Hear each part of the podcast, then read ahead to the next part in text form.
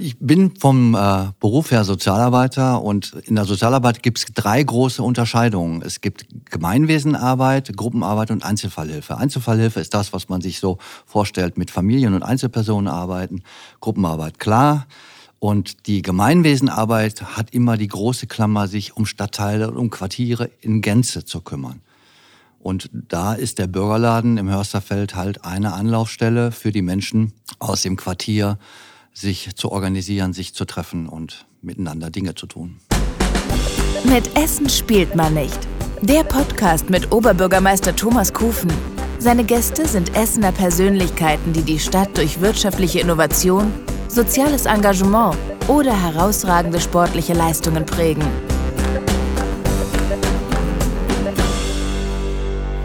Herzlich willkommen zu einer neuen Podcast-Folge mit Essen spielt man nicht. Diesmal widmen wir uns der Stadtteilarbeit. Denn Stadtverwaltung findet nicht nur im Rathaus statt oder in den vielen Dienststellen, sondern wir sind wirklich draußen in den Quartieren bei den Bürgerinnen und Bürgern. Und darüber reden wir heute, insbesondere über die Situation im Bürgerladen im Hörsterfeld. Eingeladen habe ich Bernd von dabei. Herzlich willkommen. Hallo Herr Kufen, vielen Dank für die Einladung. Was ist genau Stadtteilarbeit? Was muss man sich darunter vorstellen? Ja, ich bin vom äh, Beruf her Sozialarbeiter und in der Sozialarbeit gibt es drei große Unterscheidungen. Es gibt Gemeinwesenarbeit, Gruppenarbeit und Einzelfallhilfe. Einzelfallhilfe ist das, was man sich so vorstellt, mit Familien und Einzelpersonen arbeiten. Gruppenarbeit klar. Und die Gemeinwesenarbeit hat immer die große Klammer, sich um Stadtteile und um Quartiere in Gänze zu kümmern. Und da ist der Bürgerladen im Hörsterfeld halt eine Anlaufstelle für die Menschen aus dem Quartier, sich zu organisieren, sich zu treffen und miteinander Dinge zu tun. Jetzt denken wahrscheinlich ganz viele Bürgerinnen und Bürger, naja, da wird nur gesprochen den ganzen Tag und wenig gearbeitet im Stadtteil. Ja, als Sozialarbeiter, Arbeit. als Sozialarbeiter ist natürlich Sprache unser Job. Ne? Das heißt Stadtteilarbeit und wir reden tatsächlich ganz viel.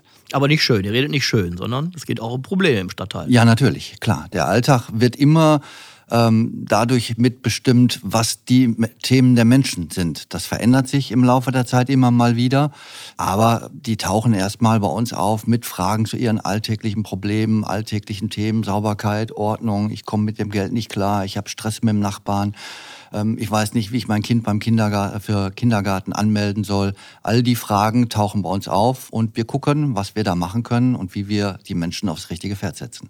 Sie arbeiten im Bürgerladen. Der Bürgerladen ist mitten im Hörsterfeld. Vielleicht beschreiben Sie mal das Hörsterfeld, weil das kennen vielleicht gar nicht viele. Haben vielleicht was drüber gehört, haben vielleicht auch ein Vorurteil, aber waren lange nicht mehr da. Und Sie sind jeden Tag da. Ja, ich packe jetzt mal ein bisschen in die Historienkiste. Das Hörsterfeld wurde gebaut ähm, Ende der 70er, Anfang der 80er Jahre und ist damals als Neubausiedlung am Stadtrand, zentrale Verkehrsanbindungen. Die Wohnungen waren der letzte Stand der Technik mit Nachtspeicherheizung, riesigen Wohnzimmern.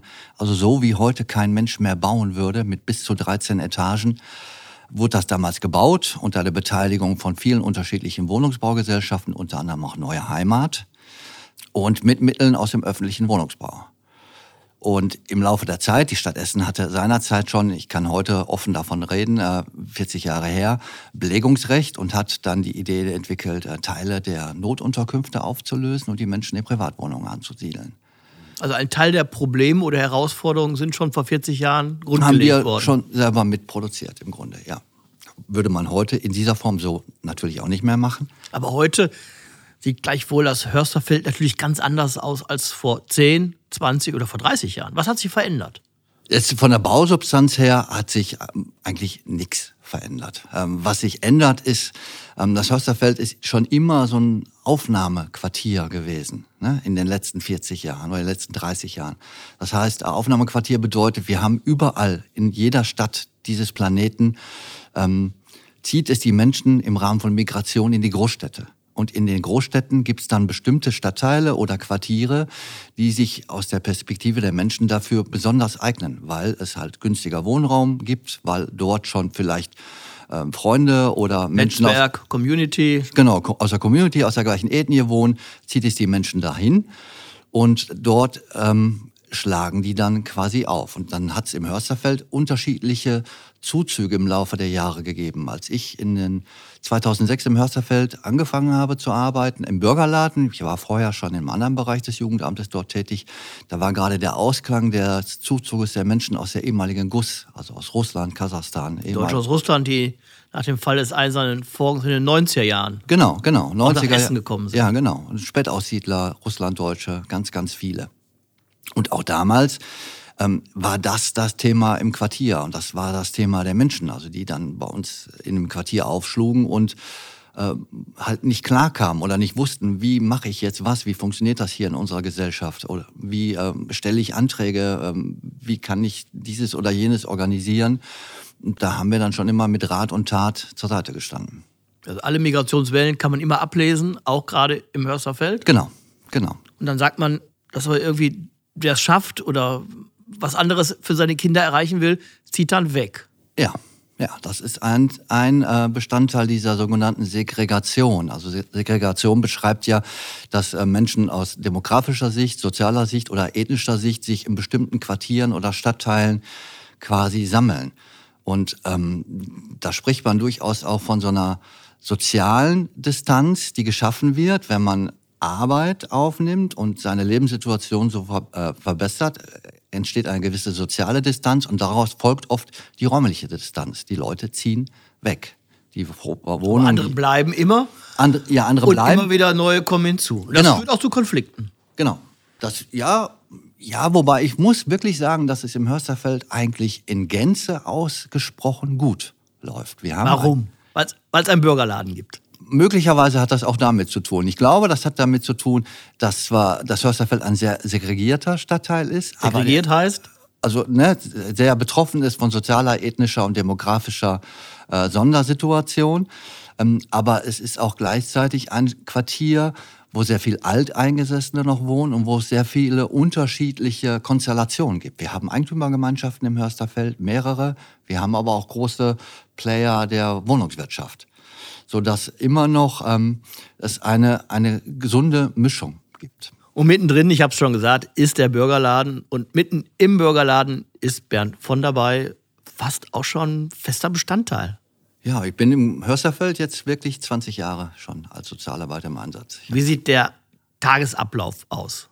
Wann geht's los? Ich, ja, ich fange ähm, morgens relativ zeitig an, also zwischen Viertel nach sieben und halb acht schlage ich auf. Und äh, im Grunde ist so ein Tagesablauf, abgesehen von dem morgendlichen Kaffee und die Mails durchgucken, es ist nie identisch, weil immer irgendwelche anderen Dinge im Stadtteil passieren oder andere Themen aufploppen oder die Menschen mit neuen Fragen kommen, wo ich dann wieder mich auch komplett neu sortieren muss. Ähm, es gibt den identischen Alltag eigentlich nicht. Das wird immer auch bestimmt durch Aktivitäten, die wir machen, äh, Mitarbeiterkreise, Netzwerktreffen, unterschiedliche Arbeitsgruppen zu verschiedenen Themen, sehr unterschiedlich. Und natürlich auch, wenn man in einem Stadtteil aktiv ist und arbeitet, was, welches so bunt auch kulturell zusammengesetzt ist, wahrscheinlich rauscht auch jeden Tag irgendwie die Weltpolitik rein. Konflikte, ja, Katastrophen. Ja, klar, das ist, äh, schlägt unmittelbar nieder. Also jüngst auch das, äh, das schlimme Erdbeben hat äh, ganz viel Betroffenheit auch im Quartier ausgelöst, weil viele Menschen äh, direkt Angehörige verloren haben. Ne? Wie der Krieg jetzt ähm, von Russland gegen die Ukraine. Es hat äh, dazu geführt, dass viele ukrainische Menschen jetzt eine Bleibe im Hörsterfeld finden und sich da auch wieder das Profil vom Bürgerladen ein bisschen ändert, weil wir sprachlich auch wieder gucken müssen, wie kommen wir, sind wir mit Dolmetschern aufgestellt und so weiter. Gibt es denn Angebote im Bürgerladen, die quasi in 20 Jahren immer gleich geblieben sind? In der Zeit, in der ich da bin, ja, gibt es ja. Es gibt, das ist? Das ist ein Angebot am Dienstagnachmittag. Das ist das sogenannte internationale Müttercafé. Das habe ich äh, von einer Mitarbeiterin aus der katholischen Familienbildungsstätte übernommen. Die sind quasi damals zu mir umgezogen und die treffen sich seit 20 Jahren immer noch und ich sehe die Kinder irgendwie aufwachsen und größer werden und erwachsen werden. Das ist schon echt so eine tolle Geschichte. Und wer damals als Kind mitgekommen ist, ist vielleicht selber heute Mutter. Genau, so ungefähr, ja. Die Mütter spielen eine ganz große Rolle im Quartier. Ja, natürlich. aber jeder Mensch gleichermaßen genauso. Ne? Also das ist, wir haben ähm, in der Gemeinwesenarbeit und der Stadtarbeit keinen Fokus. Wir arbeiten absolut zielgruppenübergreifend. Das heißt, es gibt jetzt nicht die Bedarfslage von nur Problemen von Menschen, sondern wir versuchen das ganze Quartier zu sehen. Auch mit den Stärken, auch mit den Ressourcen, die da mitgebracht werden von den Menschen. Die Ideen, wie sie selbst ihre Lebenslage verändern wollen oder wie sie selbst auch was im Stadtteil verändern wollen. Wir haben aber auch weitere Akteure im Stadtteil, die Ihnen bei der Arbeit helfen. Ja, Insbesondere die Sozialraumorientierung ist sehr stark in Essen ausgeprägt. Da haben wir eine gute Tradition. Auch durch mich als Oberbürgermeister haben wir weitere Stadtteilbüros etabliert in bestimmten Stadtteilen, die Netzwerke verstärkt, auch mit der Unterstützung der Universität Duisburg-Essen. Manchmal gibt es Quartiershausmeister, manchmal gibt es Quartierskümmerer. Die haben Sie auch in Hörsterfeld. Die Quartierskümmerer haben wir auch. Ein Satz noch zu äh, den weiteren Bürgerzentren, die im Moment aufgebaut werden oder auch schon aufgebaut worden sind. Das ist ja weiterhin im Flow. Es kommt noch mehr. In Steele wird jetzt wieder eins entstehen. Ähm, ich finde das total großartig, was da im Moment passiert. Auch junge Kollegen, ich bin ja jetzt schon seit 30 Jahren bei der Stadt, aber dass junge Kollegen in diese Arbeit einsteigen und ähm, die Ideen aufgreifen, die aus den, äh, von den Bürgern kommen oder die das Quartier oder der Stadtteil auch äh, notwendig erachtet, äh, wie die das umsetzen, ist wirklich super, macht richtig viel Spaß. Ich bin ja vor allen Dingen auch überzeugt davon, dass wir den Bürgerinnen und Bürgern Räume anbieten müssen, dass sie sich treffen können, dass sie sich vernetzen können, dass sie vielleicht auch Vorurteile abbauen können, weil die Räume gibt es so ohne weiteres im Stadtteil nicht mehr. Kirche zieht sich zurück, das Hinterzimmer der Gastwirtschaft gibt es heute nicht mehr. Welche Ressource Raum stellen Sie zur Verfügung im Bürgerladen? Ja, wir haben, äh, wir sind ja als Bürgerladen ähm, ein relativ kleiner Laden. Wir haben vorne eine Fläche von vielleicht 80 Quadratmetern und nochmal 20 Quadratmeter Büro von mir. Ähm, das ist das, was wir zur Verfügung stellen und das ist auch rundrum an jedem Tag in der Woche komplett ausgebucht. Also, also Bürger können kommen und sagen, ich brauche einen Raum. Genau. Und wenn wir Ressourcen haben und den Raum irgendwie zur Verfügung stellen können, dann gibt es eine Nutzungsvereinbarung und dann können die den Raum nutzen. Und Was machen die? Wir haben aktuell eine syrische Frauengruppe, eine syrische Männergruppe, eine internationale Frauengruppe, Lerngruppen, eine Seniorengruppe, ähm, Lerngruppen noch am Wochenende, eine Kinderakademie, eine Eltern-Selbsthilfegruppe, ähm, die sich nennt Eltern, das sind wir. Ähm, unterschiedlichste Gruppenaktivitäten, roundabout. Und das ist dann auch immer eine Informationsbörse. Genau, genau. Und ich bin an der Stelle auch ja nicht alleine, also weil alleine könnte ich das überhaupt nicht stemmen. Ich habe ein Team aus Gemeinwohlkräften und Ehrenamtlichen, die noch viel mehr mitrocken. Da gehört ja auch noch ähm, in einem kleinen, in einer kleinen Baracke gegenüber die Essener Tafel mit zu und die Ausgabe äh, und die äh, Kleiderkammer.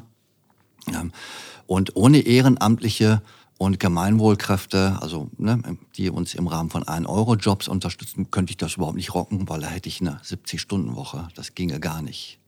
Ich habe kennengelernt, auch viele, die heute als Quartiershausmeister oder als Quartierskümmerer unterwegs sind, die ganz klassisch angefangen haben, auch über eine solche Gruppe, sich getroffen haben, ehrenamtlich tätig wurden und heute auch Verantwortung im Stadtteil übernehmen. Genau. Auch bei Ihnen. Ja, genau. Im Hörsterfeld ist es genau so. Die beiden Quartierskümmerer heißen die bei uns. Äh, Was ist der Unterschied zwischen Quartiershausmeister und Quartierskümmerer? Das ist einfach nur eine Finanzierungsfrage. Die Quartierskümmerer äh, sind eingestellt auf dem Hintergrund des Paragraphen 16i SGB II. Das ist eine Arbeitsförderungsmaßnahme. Für langzeitarbeitslose Menschen, genau. die werden dort gefördert. Genau. Und die beiden kommen, äh, wohnen beide im Quartier, wohnen beide im Hörsterfeld, kennen das Quartier also von der Pike auf, kennen ganz viele Menschen und sind auch sehr anerkannt und respektiert im Quartier. Und für die ist es natürlich äh, ein einfaches, mit ihresgleichen ähm, dann dort ins Gespräch zu gehen und auch mal irgendwie ein paar klare Worte zum Thema Müll zu sagen. Ne? Und Quartiershausmeister haben anderen Zugang. Die haben einfach, die sind von der Finanzierungsgrundlage anders, haben aber im Grunde ein ähnliches Aufgabenprofil. Okay. Die ist etwas weiter gefasst bei den Hausmeistern. Die haben so ein bisschen noch so, ein, so einen Ordnungsauftrag mit und so einen Bürgeraktivierungsauftrag. Aber dadurch, dass das Försterfeld so kleinräumig ist, ist das bei den Kümmerern eher wirklich auf nur Müll aber und das Thema Ordnung und Müll und Sauberkeit spielt schon eine große Rolle. Vor ja. allen Dingen manchmal auch ein völlig unterschiedliches Verständnis von öffentlichem Raum. Ja, das ist lange nicht so aufgefallen im Hörsterfeld, weil wir lange Zeit einen hohen Leerstand hatten. Wir haben bis 2014 ungefähr 3600 Bewohner im Hörsterfeld gehabt und haben jetzt über 5000. Und da ist natürlich das Müllthema eine ganz andere, äh, auch ein ganz anderes Volumen, ne? taucht da auf. Wir haben mit unserem Mängelmelder einen Beitrag geleistet, um schnell auch ähm, tätig werden zu können. Da, wo Müll steht, kommt meistens auch schnell noch was dabei. Trotzdem, wir räumen dem Problem hinterher. Und ja. ähm, ich kriege auch regelmäßig Ansprachen, wenn, wenn wieder irgendwo was liegt oder es Vermüllungen gibt. Meine spontane Antwort ist immer, ich habe es da nicht hingelegt. Aber irgendeiner hat es ja hingelegt, oder? Mhm. Und die ja. wohnen meistens auch alle im Stadtteil. Meistens, ja. Wir haben zwischendurch auch diesen sogenannten Sperrmülltourismus, das gibt's auch. Ähm, und bei den Kümmerern ist es tatsächlich so, dass wenn die unterwegs sind im Quartier und die sehen, dass jemand Sperrmüll raus räumt, dann gehen die hin und reden mit dem, na, hast du einen Termin gemacht? Wann denn? Übermorgen? Ja, das ist jetzt nicht ganz so prickelnd. Stell doch nochmal in den Keller bis morgen Abend und räumen nochmal raus. Das funktioniert ganz gut. Und die sind eben halt auch im regelmäßigen Austausch mit den ortsansässigen Hausmeistern der unterschiedlichen Wohnungsbaugesellschaften. Wenn da dann was aufploppt, sprechen die auch mit denen und sagen, guck mal, dass das irgendwie schneller beikommt. Und Aber da ist mein Eindruck, dass im Hörsterfeld mittlerweile die großen Wohnungsgesellschaften besser zusammenarbeiten. Da war eine Zeit lang auch nicht so ein Miteinander, sondern eher ein Nebeneinander. Ja. Wie bewerten Sie das zurzeit? Ähm, Abgesehen davon, dass Sie wahrscheinlich mehr tun können. Ja, ja wir haben im Hörsterfeld äh, immer das Problem, dass auch Wohnungswirtschaft sich äh, laufend verändert. Ne? Also es gibt immer wieder äh, neue Player, die dann äh, da auf dem Markt auftauchen, weil Eigentum verkauft wird und neu übernommen wird. Wir haben jetzt einen ganz großen.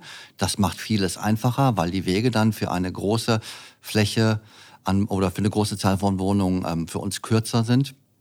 Ähm, ich glaube schon, dass die Wohnungswirtschaft auch erkannt hat, dass das eins der zentralen Probleme mit dem Hörsterfeld ist und dass sie das Thema angehen müssen, weil es natürlich auch die Attraktivität der Wohnung extrem äh, beeinträchtigt, wenn ständig überall dort Müll rumliegt.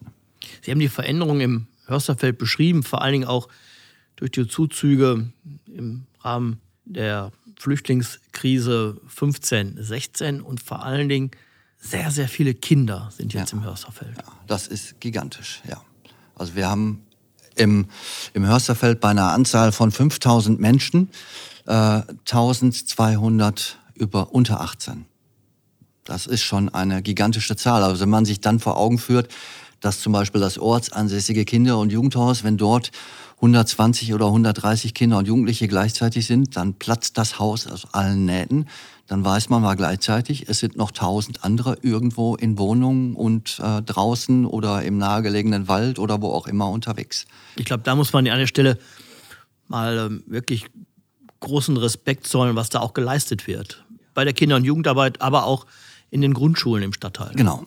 Und das ist wiederum eine der Stärken des Hörsterfeldes, das haben Sie vorhin schon angesprochen, das Netzwerk. Also, dass wir uns regelmäßig miteinander austauschen über die Themen im Quartier, ganz eng mit Kindergärten und Schulen, aber auch mit dem Jugendkontaktbeamten der Polizei und Jobcenter und den Vereinen und Kirchengemeinden, all das, was im Hörsterfeld äh, und in Horst auch mit auf diese Themen guckt, sitzt regelmäßig am Tisch und versucht gemeinsam entsprechend Dinge auf den Weg zu bringen um dort zu helfen und auch für die Kinder und Jugendlichen die Wege möglich zu machen.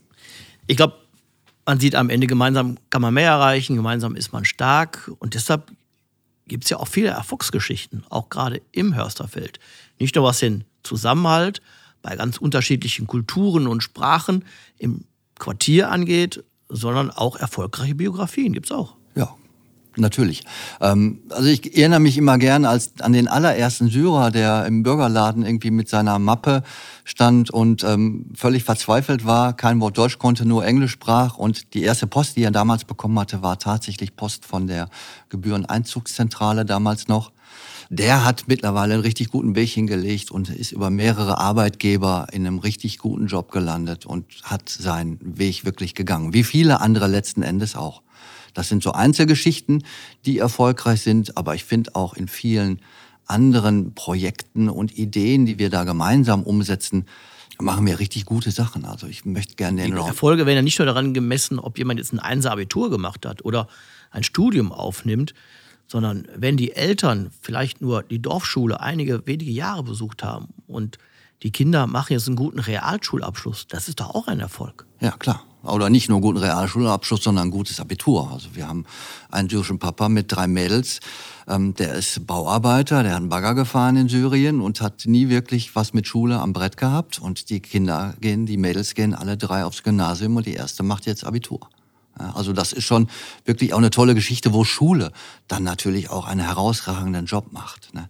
Die Kinder dann dort so ähm, anzunehmen, wie sie erstmal sind, mit den ganzen Problemen, die sie mitbringen und auch den Geschichten durch Flucht und Vertreibung, ähm, die trotzdem so auf den Weg zu bringen, dass sie solche Biografien hinlegen, das ist schon richtig großartig. Mir geht es so, dass ich immer wieder die Situation habe, dass sich Eltern, insbesondere mit Migrationshintergrund, an mich wenden und mir ganz stolz Screenshots und Fotos von den Zeugnissen ihrer Kinder schicken, weil sie sich einfach freuen, dass sie gute Noten nach Hause bringen. Der Oberbürgermeister soll es wissen.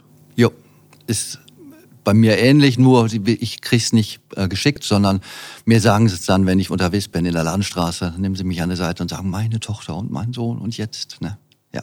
Und daran sieht man eben auch, wie, wie stolz die Eltern sind, aber wie wichtig es auch ist, über die Mütter und auch über die Väter wirklich die Familien zu erreichen. Hm. Und vielleicht auch ein bisschen bei der Ehre zu packen, oder? Ja, natürlich, klar. Damit es den Kindern besser geht. Das war für, für viele die Motivation, überhaupt nach Deutschland zu kommen. Ja, klar. Ähm, vor allem, also für viele natürlich die Flucht ne, und dieser Horror in ihrem jeweiligen Heimatland. Aber gleichzeitig hier, ganz konkret, für viele ist ja gerade explizit Deutschland und auch das Ruhrgebiet ein wirkliches Ziel, äh, mit der Idee, hier gut ankommen zu können und die besten Chancen zu haben. Das Hörsterfeld verändert sich und wird sich weiter verändern. Aktuell, wir haben darüber gesprochen als Stichwort, der Angriffskrieg Russlands in der Ukraine hat auch dazu geführt, dass viele Menschen aus der Ukraine jetzt in Wörsterfeld leben. Dort gibt es aber auch Russen. Gibt es Konflikte? Ähm, jein. Also wir im Bürgerladen selber meiden das Thema im direkten Gespräch mit den Menschen. Also wir führen keine politischen Diskussionen. Ähm, zumindest stoßen wir sie nicht an. Und wenn, dann versuchen wir sehr moderierend und sehr äh, ähm, deeskalierend darauf hinzuwirken. Wir haben mitbekommen, dass es ähm, den Riss in den Familien gibt? Also in den russischen Familien. Ich habe nicht mitbekommen, dass es tatsächlich äh, offene Konflikte zwischen Ukrainern und äh, russischstämmigen Menschen gibt, aber sehr wohl eben diesen Riss in den Familien mit russischer Herkunft. Also die einen, die sich eher an den westlichen Medien und Werten orientieren und die anderen, die halt eher in der russischen Propaganda verhaftet sind und ähm, dort ihr Heil suchen. Und Informationen. Und Informationen bekommen, ja. Also man merkt, im Hörsterfeld ist immer was los. Bernd von dabei mit dem Bürgerladen ist mittendrin. Wie ist denn die Perspektive? Wie geht's weiter? Oder was wünschen Sie sich für den Stadtteil oder für die Arbeit? Ähm, ich glaube, dass dass wir uns noch lange im Rahmen von Stadtteilarbeit erhalten bleiben, weil die Themen, habe ich ja angedeutet, sind ständig wechselnd und das nächste Thema steht vor der Tür quasi, die durch Corona bedingte Digitalisierung, dieser Digitalisierungsschub, denn gerade Menschen, die nicht muttersprachlich Deutsch sind oder Senioren sind, die Probleme haben mit diesen digitalen Zugängen, nicht mitgehen können, da werden wir weiterhin eine wichtige Schnittstelle sein. Und Begegnung als solche wird immer stattfinden. Ne? Persönliche Begegnung, keine Videokonferenz. Auch wenn es mittlerweile Gruppen, Frauengruppen gibt, die sich auch online treffen, ersetzt am Ende die tatsächliche Begegnung.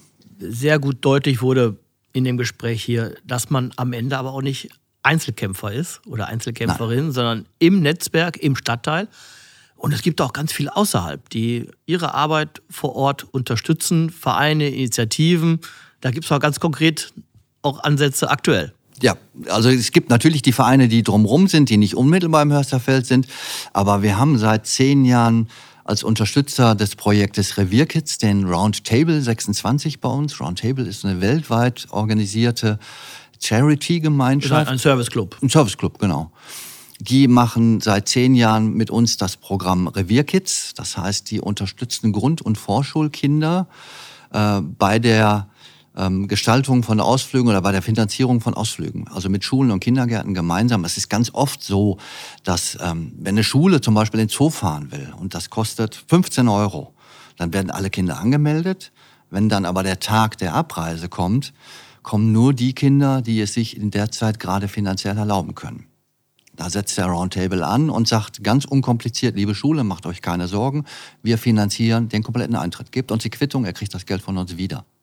Oder die finanzieren jetzt in diesem Jahr Mitmachzirkus der Astrid Lindgren Schule auf dem, ähm, auf dem Schulhof eine Woche lang. Oder diese Aktion Toter Winkel. Die organisieren den LKW, gehen mit den Kindern den LKW ab und zeigen, wo der tote Winkel ist.